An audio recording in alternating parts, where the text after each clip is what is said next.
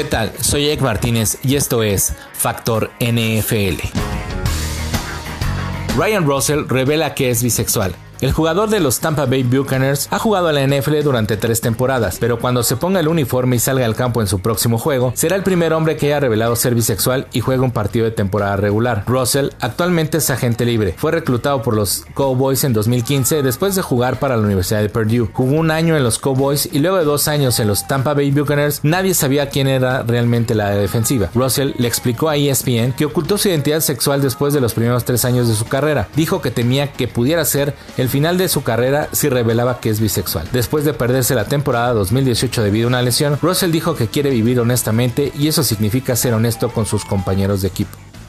Los Colts de Indianapolis se han quedado sin Andrew Luck ya que el mariscal de campo el pasado 24 de agosto ha anunciado su retiro de la NFL, debido a las lesiones que lo han aquejado durante su carrera. El coreback de 29 años decidió alejarse de los emparrillados debido a las constantes lesiones sufridas en el brazo y la última en el tobillo, lo que le obligó a estar fuera de la pretemporada. Todo esto lo desgastó física y mentalmente. Su paso por Indianapolis empezaba a escribir con letras de oro, teniendo un total de 171 touchdowns en 86 juegos, la tercer mejor cantidad de la liga por detrás de Dan Marino, además de conseguir el premio al regreso del año en el 2018. Fue considerado cuatro veces Pro Bowl. Su retiro golpearía todos los planes de los Colts para el 2019 y más cuando venía de tener su mejor temporada desde que llegó en el 2012, lanzando para 4.593 yardas con un total de 39 touchdowns y 15 intercepciones.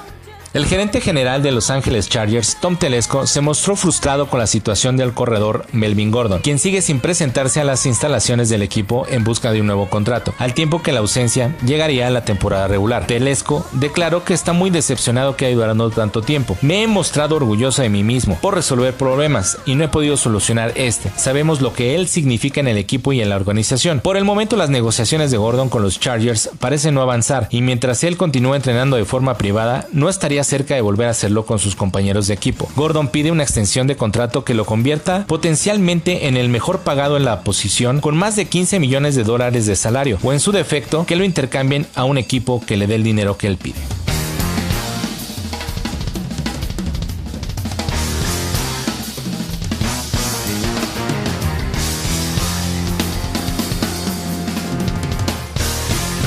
Esto fue Factor NFL. Yo soy Ek Martínez y no se les olvide escuchar toda la programación de Incudeso Radio.